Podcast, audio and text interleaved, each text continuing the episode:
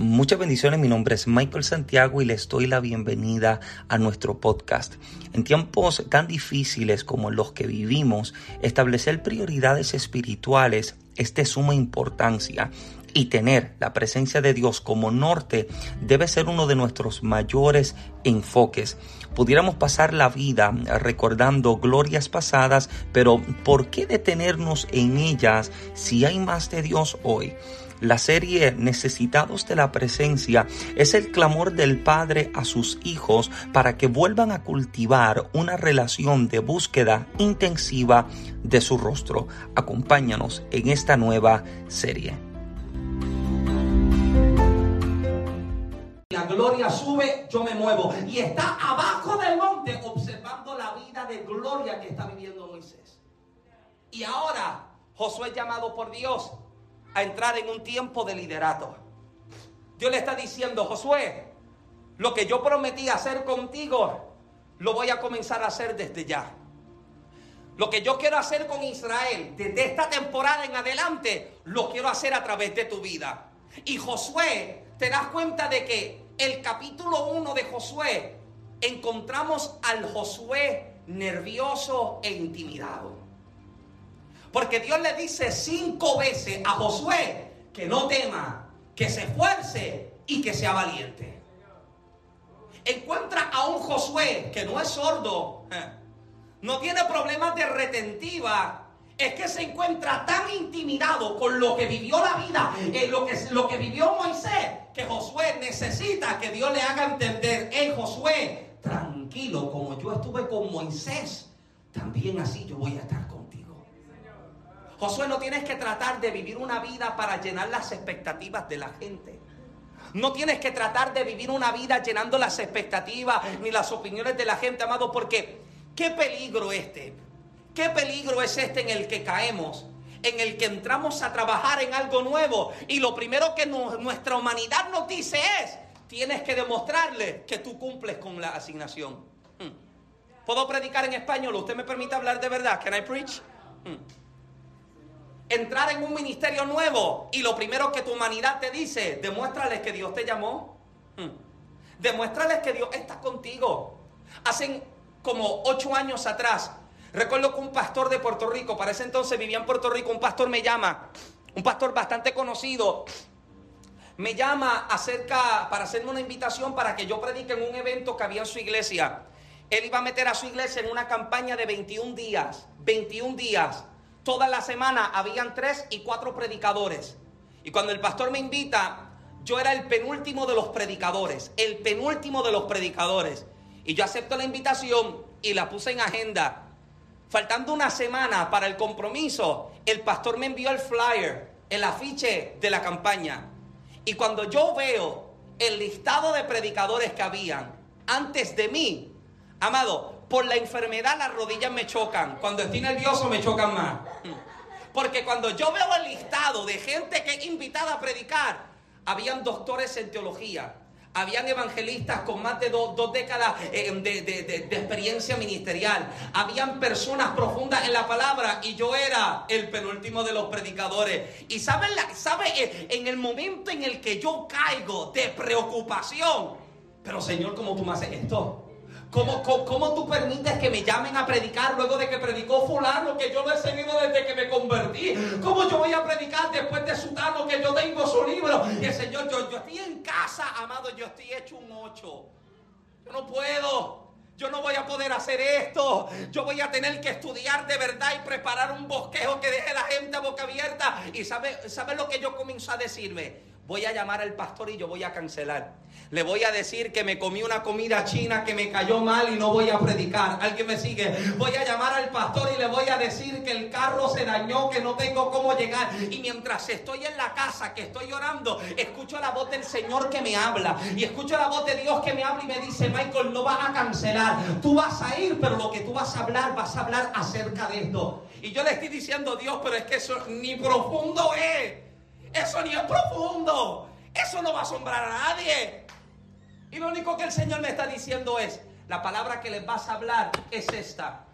Recuerda, amado, que yo llegué al culto más nervioso que nunca. Yo llegué tembluzco, me senté tembluzco, me dieron la parte, yo creo que yo casi agarro el micrófono al revés. ¿Alguien está acá? Asustado, nervioso.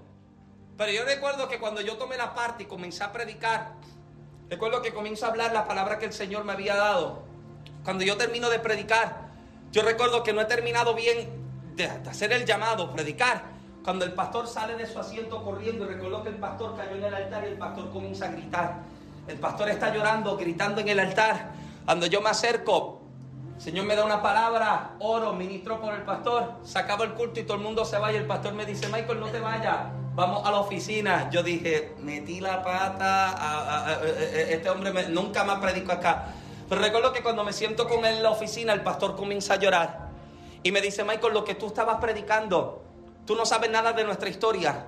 Pero lo que tú estabas hablando, lo comenzaste a decir porque hace una semana atrás, quien me instaló aquí, me dividió la iglesia y se llevó la mitad de las personas. Lo que tú estabas hablando fue porque la semana pasada comenzaron a difamarme y a dañar mi testimonio. Michael, lo que tú estabas hablando fue porque estaba aconteciendo esto y esto y esto. Y yo no sabía absolutamente nada de lo que estaba ocurriendo en la iglesia. Pero te das cuenta de que nuestra humanidad siempre va a tratar de llevarnos, a tratar de que nosotros asombremos a la gente, que la gente se asombre por lo que nosotros somos. Amado, usted no tiene que llenar las expectativas de nadie. Usted lo que tiene que hacer es cumplir con su llamado. Usted lo que tiene que hacer es cumplir con su ministerio. Josué, tranquilo lo que yo voy a estar contigo. Yo estuve con Moisés los 40 años del desierto, ahora yo voy a estar contigo y te voy a engrandecer delante de los ojos de todo Israel para que sepa que como yo estuve con Moisés, así también yo voy a estar contigo. Josué, no tienes que tratar de impresionar a nadie. Yo estoy contigo.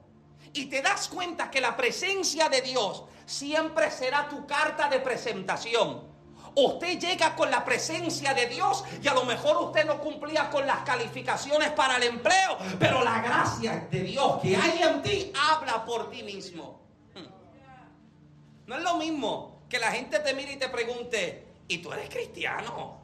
A que te pregunte, ah, tú eres cristiano, ¿verdad? ¿Alguien está acá?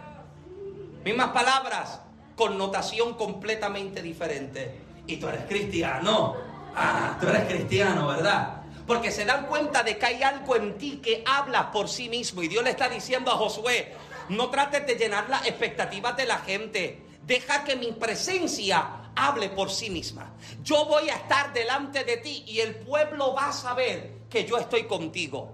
La señal para que el pueblo avance es que el arca del pacto esté en movimiento. Recuerda que le hablaba la semana pasada que en el tabernáculo, en el lugar santísimo, estaba el arca del pacto era una tipología de Jesucristo. Era hecho de madera de acacia, cubierto por dentro y por fuera con oro puro. Tenía dos querubines por encima. Tenía las tablas de la ley. Tenía la vara de Aarón que reverdeció y del maná dentro del arca. Esto era lo que representaba la presencia de Dios en el pueblo. Y el mismo pueblo sabía que si el arca estaba en movimiento, ellos también debían moverse. Hay peligros cuando trato de caminar detrás de personas que no caminan con la presencia. Hay peligros cuando estoy tratando de avanzar a lo que Dios quiere hacer con mi vida. Cuando estoy caminando detrás de gente que no tiene la presencia de Dios consigo. Por eso es que te das cuenta de que todo aquel que ha sido llamado por Dios para trabajar en algo en específico, siempre está la evidencia de la presencia de Dios en su vida. El profeta no se anunciaba, pero la gloria hablaba por sí misma. Eliseo entra en el oficio de profeta, capítulo número 2 del segundo libro de Reyes, y tan pronto comienza su ministerio, hay una compañía de profetas que lo ven y dicen, si verdaderamente este es el profeta, vamos a buscar, porque yo creo que Elías se fue, intentan buscar al profeta, no lo encuentran, pero encuentran a Eliseo, que tomando el mismo pedazo del manto que se le cae a Elías, golpea las aguas y las aguas se parten en dos. La evidencia delante de testigos de que este es el hombre que está siendo llamado Jesús está por iniciar su ministerio y es llevado a ser bautizado por Juan el Bautista. Y cuando sale de las aguas, los cielos se abren, la voz del Padre se escucha y el Espíritu Santo desciende en forma de paloma sobre él. Pablo ha de ser llamado a predicar, anunciar y es lleno entonces del Espíritu Santo. Los que estaban en el aposento alto antes de llegar a los confines de la tierra fueron llenados Basta de pedirle a Dios, llévame. Si primero no le pido, lléname. Queremos que Dios nos lleve a las naciones. Lo primero que yo necesito es que me llene. Porque cuando la presencia de Dios me llena. Todo lo que me detiene, todo lo que me estanca, todo lo que me distrae, todo lo que me mantiene eh, con consentimientos que soy. Amado, todo esto comienza a disiparse cuando la presencia de Dios está. Y Dios le está diciendo a Josué, mi presencia va a ir contigo, que el arca del pacto esté en movimiento, porque tan pronto se levante el arca, el pueblo lo va a ver. Y cuando el pueblo vea el arca del pacto, sabrán que es tiempo de moverse. Me permite un momentito más para predicar, me permite un momentito. Regálame un momento que estamos temprano en el domingo. Me sigue, me sigue un momentito.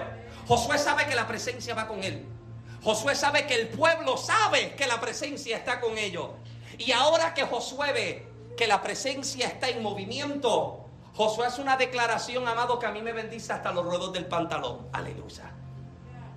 Josué hace una declaración, amado, que a mí, a mí me fascina. Josué comienza a decir, verso número 10, si no cerró su Biblia, capítulo 3 de Josué. Verso 9, vamos otra vez. Verso 9 dice, y Josué dijo a los hijos de Israel, acercaos y escuchad las palabras de Jehová vuestro Dios. Verso 10, y añadió Josué, en esto conoceréis que el Dios viviente está en medio de vosotros. Pausa. Josué está diciendo, la evidencia de que Dios está con nosotros es lo siguiente. Josué le está diciendo al pueblo, la señal más clara y contundente que ustedes tendrán de que Dios está con nosotros es que suceda lo siguiente. Continuó diciendo que Él echará de delante de vosotros al cananeo, al eteo, al Ebeo, al Fereceo, al Jerjeseo, al Amorreo y al Jebuseo. Parece un trabalengua, pero sígueme. Josué está diciendo, si la presencia de Dios va delante de nosotros, la presencia de Dios expulsará de la tierra a los adversarios y enemigos de Dios. Y mira quiénes son la gente que Josué menciona. El primero que Josué menciona es al cananeo. El nombre cananeo proviene de la raíz primaria, la palabra hebrea Kenaan, que literalmente significa humillación. Porque Josué entiende que Dios es el que rompe la vergüenza y la humillación de tus generaciones. Es el que rompe con todo aquello que te impedía avanzar a algo más. ¿No te das cuenta cómo hay familias que sus nombres son manchados por acontecimientos del pasado? Hay familias que son manchadas por experiencias pasadas y nadie cree que de ellos algo pueda acontecer para bien. Y hay personas que se crían toda su vida con la vergüenza de los errores de sus antepasados. Y Josué, y Josué está declarando que si la presencia de Dios va delante de ellos, Dios romperá con la vergüenza del pasado. Dios romperá con lo que les humilla y con todo aquello que les quiere mantener atrás, porque encuentras un pueblo hebreo que había vivido 430 años en Egipto, habían vivido estos últimos 40 años en el desierto, y en el desierto perece toda la generación de gente dudosa.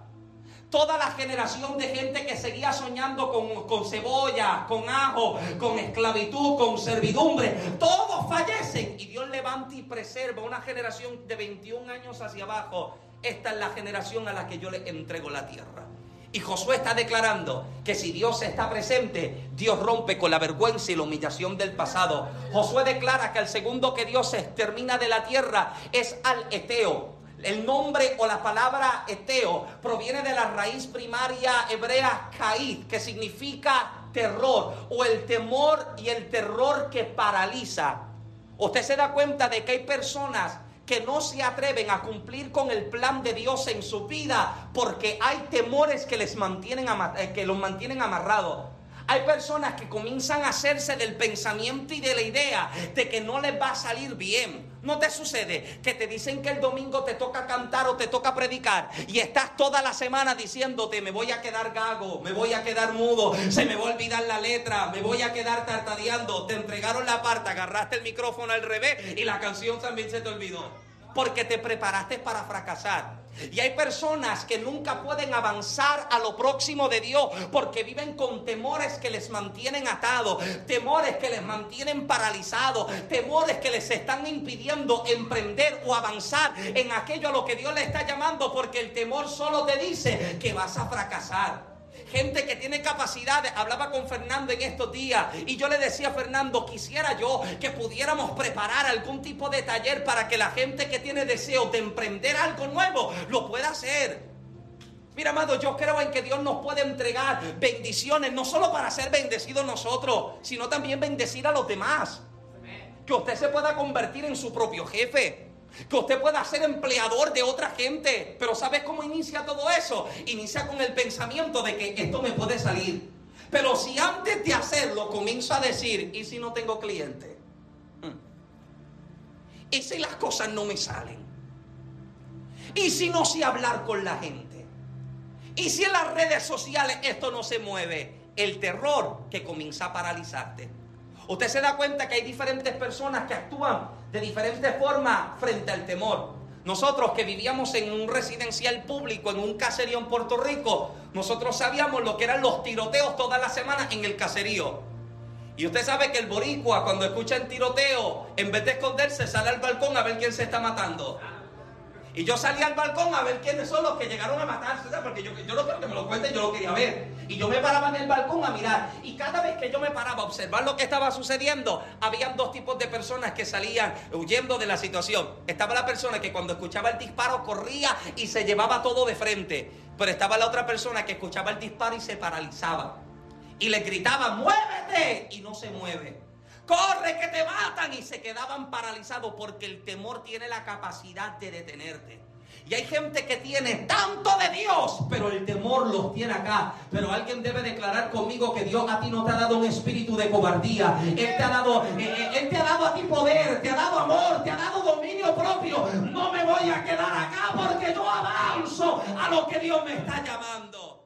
Josué está declarando el temor no tendrá la capacidad de detenerme. Pero Josué, Josué yo lo siento medio profético, porque Josué continúa y él dice que Dios arrojará al fereceo. Y el fereceo me parecía tan extraordinario, porque su raíz primaria es la palabra hebrea kavao, que literalmente significa separación. Josué hace una declaración que me fascina, porque Josué está declarando que lo que intentaba separarme ya no me separa más. Hmm. Josué entiende que si la presencia de Dios está presente, aquello que intentaba separarme de la presencia se muere aquello que intentaba separarme de mis hermanos se muere. Puedo predicar en español. Que aquello que intentaba dividirme se muere. Alguien dice amén. Que aquello que intentaba eh, marginarnos se muere. Josué declara que cuando la presencia está presente, no hay nada que nos separe. Me fascina lo que Pablo dice. Carta a los Romanos capítulo 8 versos 35 al 39. Pablo declara 17 cosas que no tienen el poder de separarme de Dios. Él pregunta ¿quién nos separará del amor de Cristo? ¿Tribulación o angustia o persecución o hambre o desnudez o peligro o espada? Como está escrito, por causa de ti somos muertos todo el tiempo, somos contados como ovejas de matadero. Antes, en todas estas cosas, somos más que vencedores por medio de aquel que nos amó, por lo cual estoy seguro de que ni la muerte, ni la vida, ni ángeles, ni principados, ni potestades, ni lo presente, ni lo porvenir, ni lo alto, ni lo profundo, ni ninguna otra cosa creada nos podrá separar del amor de Dios que es en Cristo. Aleluya. Alguien debe adorar porque nada te separa del amor de Dios. Josué entiende que si la presencia está, aleluya. Cuando la presencia está, mira amado, Nuestras cosas, mira, a veces somos tan divididos por cosas tan superficiales. Somos tan divididos por cosas que verdaderamente no importan. Hay personas que entran en conflictos por cosas que la verdad son tonterías. Puedo predicar en español borico así. Son, son, son boberías. Y Pablo está diciendo, nada me separa del amor de Dios.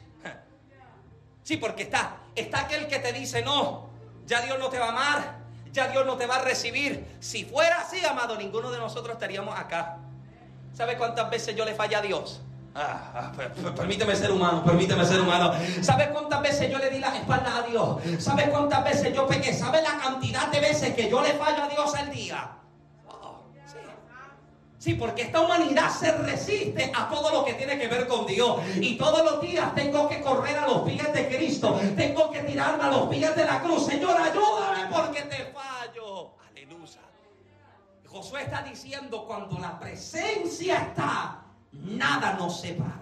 ¿Te atreves a mirar al que tiene cerca? Míralo con cara de predicador y dígale, nada, nada, me separa, nada, nada a mí me aparta del amor de Dios, nada a mí me separa del amor que hay en Cristo Jesús. Continuamos. José continúa declarando porque José está profético y Josué dice que cuando la presencia de Dios esté, mira lo que él declara, que es arrojado el jerjeseo. Ahora, permítame hacer una pausa aquí un momento, porque cuando leo el nombre del jerjeseo, esto me parecía bien interesante porque de momento en la historia bíblica parece que el nombre del Jerjeseo desaparece. Hay acontecimientos o hay ciertos momentos donde los Jerjeseos se presentan, pero después de cierto punto en el Antiguo Testamento el Jerjeseo no vuelve a ser mencionado, a diferencia de los filisteos o del cananeo, que eran los que mayormente eran mencionados, pero de pronto el nombre del Jerjeseo desaparece en el Antiguo Testamento. Los estudiosos creen que a los que se le llamaban Jerjeseo en el Antiguo Testamento son a los que en el Nuevo Testamento se llaman Jebuseo, perdón, eh, son a los que se llaman Gadarenos que a los que en el Antiguo Testamento se conocía como el Jerjeseo, en el Nuevo Testamento los estudiosos creen que eran los que se llamaban los Gadarenos. Ahora, cuando usted recuerda la historia de Gadaro, usted recuerda la historia del endemoniado, ¿verdad que sí? Usted recuerda que Jesús viene en la barca, se baja de la barca, pisa la orilla del mar, pisa la orilla de la playa y tan pronto pisa, hay un hombre que viene corriendo. Aquel hombre viene corriendo y postrándose a los pies del maestro, le pregunta, ¿por qué vienes a atormentarnos antes de tiempo? Y cuando el hombre viene y se presenta, Jesús le pregunta, ¿cómo tú te llamas? ¿Cuál es la respuesta del Gadareno? Nos llamamos Legión o me llamo Legión porque somos muchos. Nos llamamos Legión porque somos muchos. Fernando explicaba unas semanas atrás acerca de la cantidad que podía encontrarse en una legión. Mil, dos mil a tres mil, dependiendo del batallón romano que se enviaba. Ahora, si esta persona está siendo atormentada por esta cantidad de espíritus inmundos, hay algo que usted encuentra que Jesús echa fuera la legión del hombre. Pero antes de arrojar la legión fuera del cuerpo del hombre, la legión le hace una petición a Jesús. ¿Y qué le pregunta el endemoniado a Jesús? Que no se han echado a las tinieblas de afuera, sino que se han echado ¿dónde? Al de cerdos.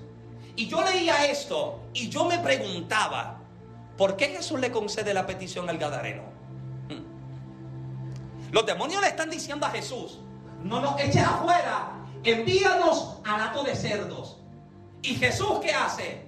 Saca la legión y los envía al hato de cerdos. Y cuando usted se da cuenta, los atos de cerdos, ahora que están poseídos, ¿qué hacen? Se tiran por el risco, por el despeñadero y se mataron. ¿Por qué Jesús le concede la petición a la legión a que salgan del cuerpo, entren en los atos de cerdo y se arrojen? Se dice que en Gadara se adoraba una diosa. Y el animal que era presentado diariamente como el sacrificio a la diosa eran precisamente los cerdos. Entonces te das cuenta de que Jesús no solo llega a Gadara, porque usted recuerda que Jesús expulsó los demonios del cuerpo del hombre y los que habitaban en el pueblo se enteraron de lo que Jesús hizo. Llegaron, vieron el hombre sano, completamente cuerdo, vieron los cerdos muertos y ¿qué hicieron? ¿Agradecieron a Jesús? No. ¿Qué hicieron? ¿Fiesta porque Jesús trajo liberación? No. ¿Qué hicieron con Jesús? Lo botaron de Gadara. Acá no vuelva. Y votaron a Jesús. ¿Por qué? Porque se dice que en Gadara se adoraba una diosa. Los cerdos era el animal que se entregaba como el sacrificio diario a esa diosa. Entonces te das cuenta de que Jesús no solamente llega a Gadara para libertar a un hombre endemoniado. Jesús llega a Gadara para libertar a todo un pueblo de la idolatría. Llega, liberta a un hombre, pero también extermina a los cerdos para que la idolatría de esta gente se muera. Y esto es lo que Josué está declarando. Cuando Dios está presente, no tendremos otro Dios delante de Él. No seremos un pueblo idólatra. Solo a Él adoraremos y solo a Él nosotros serviremos. Ah. Pero recuerden que los ídolos no solo son estatuas. Mm, mm.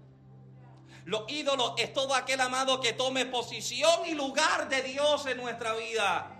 Todo lo que yo ponga como primero, alguien está acá. El carro si lo pongo primero, la casa si lo pongo primero, el trabajo si lo pongo primero. Y hay veces en los que Dios tiene que sacudirnos para que entendamos, Él debe ser el único en mi vida.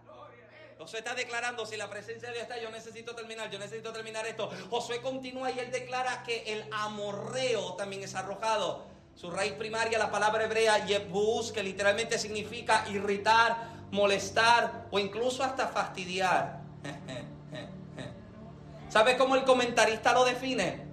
El comentarista lo define como golpearse en el dedo pequeño del pie en la esquina de una mesa. Te has dado. ¿Alguien puede testificar conmigo en esta tarde? El dedo pequeño del pie tiene como encontrar todas las esquinas de la casa. Tiene como encontrar las cuatro patas de la mesa. Tiene como encontrar las patas de la silla. Anda en chancleta o descalzo y el dedo pequeño no falla. Le mete. El dedo pequeño está así, queda así de la... Dios mío. Uno habla esta lengua. Dios. ¿Alguien está acá? ¿Puedo predicar de verdad? ¿Usted me permite predicar? Oh, y hay gente que es difícil de tratar. Look at me, eyes on me, eyes on me. Mira, mira mami, usted, usted no peque, no peque, sígueme, sígueme. Hay gente que se hace tan difícil de soportar. ¿Sabe? Que hay gente que dice, no, yo te amo en el amor de Cristo, ¿sabe? Porque se esconde detrás del amor de Cristo para no amar a nadie. Y no somos, y no somos llamados para amar no solo en el amor de Cristo, Usted es llamado para, para que usted me ame en su amor. ¿Usted me ama? Gracias, Fernando. Un café después del culto, tú y yo. Tú y yo, tú y yo solamente. Yo pensaba que, que Gali iba a salir gritando con pompones y todo. Yo le amo, pastor. Pero somos llamados a amarnos. Y de que hay gente que se hace difícil amar. Hmm. Sí. De que hay gente que es difícil soportar. Que hay gente que a veces son media molestosa. Y Josué está declarando que cuando la presencia de Dios está presente, esto que causa que nos irritemos, esto que causa molestia o fastidio en medio nuestro, Josué dice que es arrojado. Porque Josué declara, declara lo que me parece tan interesante. Porque él menciona el amorreo y el jebuseo. El jebuseo habla acerca de irritar, perdón, el amorreo habla acerca de palabras contrarias. Y te das cuenta de que estos dos casi siempre andan juntos. Eh, eh, eh, el que irrita y el que dice palabras contrarias, usted se da cuenta de que siempre andan juntos, se complementan. Está aquel que nunca te da un comentario de bien. Está aquel que usted lo llama o te llama y te dice, ¿y tú todavía estás así? ¿Puedo predicar, Genesis? ¿Puedo predicar? Muchacha, pero que hincha tú te ves todavía. Es la gente que no te llama para decirte, wow, qué bien tú te ves hoy. No te dicen, Efren, ese recorte te queda. No, te llaman para decirte, Michael, pero qué calvo tú estás. ¿Puedo, predicar? ¿Can I preach? Yo envidio a la gente que tiene el pelo así como, como, eh, como, oh my God. En la casi, en la casi. Ese sí. Amado. Es la gente que te encuentra, que te encuentra y nunca tiene una palabra de bien para darte. Es la gente que te encuentra y siempre te está diciendo, qué mal tú estás, qué mal tú te ves, qué mal tú te encuentras. Y tú todavía estás así. Y tú todavía estás en esa situación. Josué está diciendo que cuando la presencia está presente, aleluya. Josué dice, el que llega con palabras contrarias, porque el que llega con palabras contrarias, el que, el que te dice, es que no se puede porque no hay dinero, es que no se puede porque la iglesia no tiene mucho fondo, es que no se puede porque tú vienes de una familia pobre, es que no se puede porque tu carro se te va a quedar. Y es la gente que en vez de impulsarte, es la gente que en vez de animarte, solo te tienen palabras contrarias. ¿Alguien está acá? Pero Josué dice que cuando la presencia está presente, estos son los resultados de tener la presencia de Dios presente.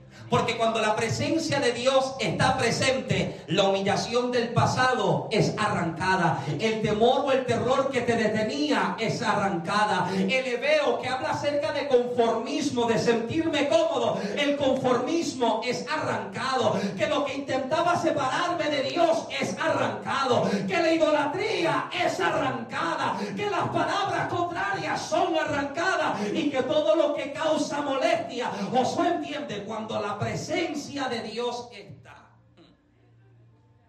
Es que vivir una vida en la presencia no solo te desafía a ti, desafía a la gente que también llega contigo. Voy a terminar con esto. Esto no recuerdo cuándo fue la última vez. Ah, se lo comentaba a los hermanos cuando fuimos a la instalación de la pastora. Todos cuentan diferentes anécdotas acerca de Gigi Ávila, ¿verdad? Cada quien tiene algún testimonio o algo que vivieron mientras conocieron al evangelista Gigi Ávila. Y hay un testimonio que nunca se me olvida. Es de este hombre que llega a la casa de Gigi Ávila en Camuy. Y llega, Gigi tenía la casa y a la parte de atrás de la casa tenía un cuartito, una habitación donde se encerraba a orar. Y llega este hombre llamando a Gigi, pidiéndole a ver si podía hablar con él un momento. Y le dice, Gigi, eh, me regalo unos minutos, es que es que quiero hablarte y contarte algo de fulano. Quiero decirte algo que pasó con fulano de tal. ¿Y sabes lo que Gigi le dice? Pues dame un momentito, vamos a entrar al cuarto y vamos a orar. Y se metieron al cuarto de la oración. Una, dos, tres, cuatro, cinco, seis, siete horas orando. Usted lee el libro de Gigi de la ciencia de la oración y usted sabe que el hombre tenía una disciplina de oración intachable. Y lleva al hombre, usted sabe lo que es estar siete horas orando. Y el hombre sale que siente que camina por las nubes. tú te sientes livianito. Y sale afuera a la casa y le dice, hermano Gille, gracias por invitarme a orar. Gracias por ese tiempo, pero permíteme contarte lo que te vine a contar. Y Gille lo detiene otra vez y dice, espérate, espérate. Vamos a entrar al cuarto y vamos a orar y se mete al cuartito de la oración. Una, dos, tres, cuatro, cinco, seis, siete. De siete horas se han convertido ya en 14 horas que el hombre ha 14 horas orando. Usted bota fuego hasta por las narices. Y el hombre sale así, mira, palomas deben salir volando detrás del Gille, que tiempo poderoso. Pero permíteme decirte lo que te vine a contar. ¿Viste? Vamos al cuartito otra vez. Siete horas más orando y el hombre 21 horas Usted sabe lo que son 21 horas orando. Usted le pone la mano a todo el mundo y todo el mundo recibe algo de Dios. Y el hombre sale y le dice eso. Eh, eh déjame contártelo. Y Gilla lo detiene. Espérate, muchacho. Es que tú no entiendes la indirecta todavía. Yo no quiero que tú vengas a hablarme de nadie. Si tú quieres hablarme de algo, háblame de Dios. Háblame de la presencia. Háblame de estar tiempo con Dios. Aleluya. Porque te das cuenta de que a esto es que se nos está llamando, amado. A vivir una vida tan metida en la presencia de Dios que todo lo demás tenga que esperar. Que el dolor en mis rodillas, que espere. Que los problemas del carro, que esperen que la situación del trabajo que espere, pero Dios yo lo tengo como primero. Y cuando yo pongo a Dios como primero, Él pone todo lo demás en su lugar, pone todo lo demás en su orden. Dios le está diciendo, Josué, si yo estoy contigo, si yo voy delante de ti, yo te aseguro, yo te aseguro que como yo estuve con Moisés, Así mismo yo voy a estar. ¿Sabe lo que Dios le está diciendo? La manifestación que conoció Moisés, tú la vas a conocer. La evidencia de la gloria que conoció Moisés, tú la vas a conocer. Si tú me tienes a mí como primero, yo te voy a llevar a que tú tomes la tierra. ¿Sabe lo que es tomar la tierra? Que con dar grito la muralla de Jericó se caiga. Si me llevaban a mí, yo que ando duro. Los otros días llegó, llegó, ¿cómo se llama? La hermana de, ¿cómo se llama tu hermana? Este. Me llegó con el nene, primer día que me instalan como pastor. Y yo, hermano, Dios les bendiga. El nene salió gritando porque me escuchó hablando duro. Yo hablo duro, amado. Si me llevan a mí a gritar a los muros, amado, yo soy gritón. ¡Cállate! ¿Usted sabe lo que es eso? Que como usted dar grito, se caigan los murallas. No es porque el pueblo gritó, no es porque la gente era, tenía, eran galillosos como yo, esas palabras inventadas por mí galilloso, no, no. Es porque Dios estaba con ellos. Dios le está diciendo, no es con tu fuerza que las cosas suceden, es por el poder de mi presencia. Y cuando la presencia está presente, amado, yo te aseguro que lo que Dios quiere hacer con tu vida, lo que Dios quiere hacer con tu casa, lo que Dios quiere hacer aquí en casa de Dios en Adel. Yo te aseguro, amado, que usted comienza a entrar en este nuevo tiempo y lo que, lo que era imposible se hace posible porque la presencia está. Y la invitación de Dios es, tenme a mí cerca, que yo te tengo a ti cerca. Y cuando yo estoy presente, lo que intenta detenerte se mueve, se quita, es arrancado porque Él, Él se para delante de ti. Le invito, póngase de pie conmigo en esta tarde, por favor, aleluya.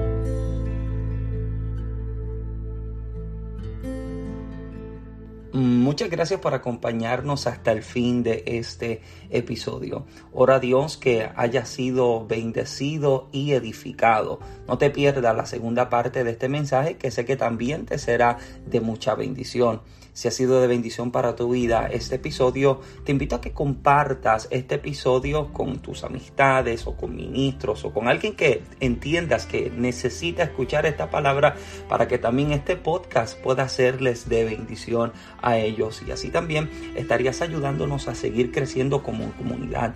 Si deseas ser parte de los colaboradores del podcast y del ministerio, puedes hacerlo a través de esta plataforma oprimiendo el botón que aparece en pantalla para dejar una ofrenda de fe y bendición. Oro a Dios que seas bendecido con lo mejor y te lleve a mayores alturas en su presencia. Mi nombre es Michael Santiago. Nos vemos en el próximo episodio. Muchas bendiciones.